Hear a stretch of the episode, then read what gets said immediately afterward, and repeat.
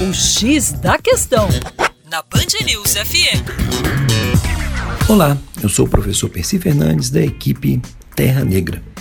Você sabia que, além da magnitude de um terremoto e da geologia subjacente, o material utilizado e o tipo de construção também afetam a quantidade de danos causados?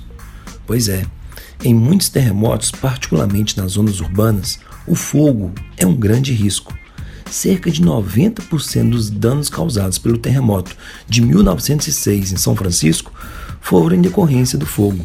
O tremor cortou muitas das linhas elétricas e de gás, o que provocou chamas e iniciou incêndios em toda a cidade. O terremoto rompeu a rede de água, portanto, não havia nenhuma maneira eficaz de combater os incêndios, que ficaram fora de controle por três dias, destruindo grande parte da cidade.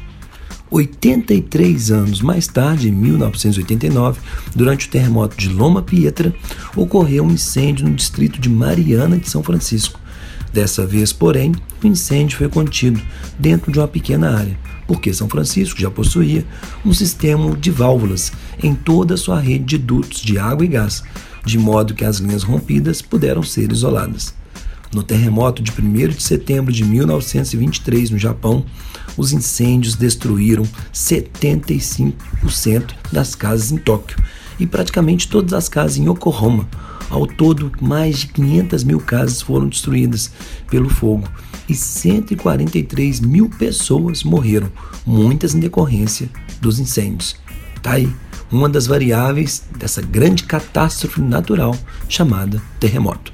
Para mais, acesse o nosso site www.educaçãoforadacaixa.com. Um abraço.